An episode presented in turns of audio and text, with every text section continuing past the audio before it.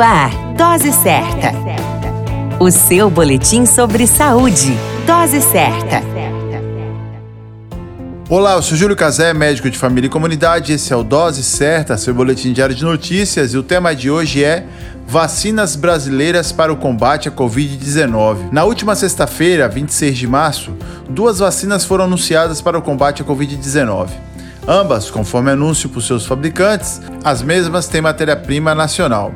Neste momento, estão protocoladas na Anvisa aguardando liberação para iniciar as fases de testes. Se tratam das vacinas Butanvac, do Instituto Butantan, e a Versamune, uma parceira da USP Ribeirão Preto, da empresa Farmacó e do governo federal. Uma vez tendo a liberação da Anvisa, ambas entrarão na fase 1 dos testes a serem realizados em seres humanos e tem por objetivo principal demonstrar a segurança da vacina. A fase 2 tem por objetivo estabelecer a sua imunogenicidade, ou seja, capacidade que a vacina tem de estimular o sistema imunológico a produzir anticorpos. Já a fase 3 é a última fase do estudo antes da obtenção do registro sanitário e serve para demonstrar a eficácia da vacina.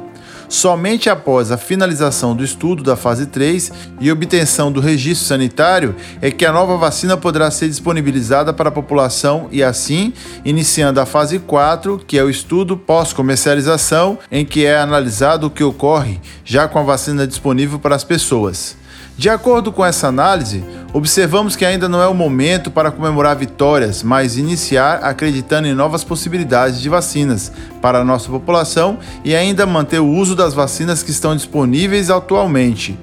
Por enquanto, várias recomendações já estabelecidas, como o uso de máscaras, álcool em gel, lavagem de mãos e distanciamento social. Cuide-se e cuide de quem você ama.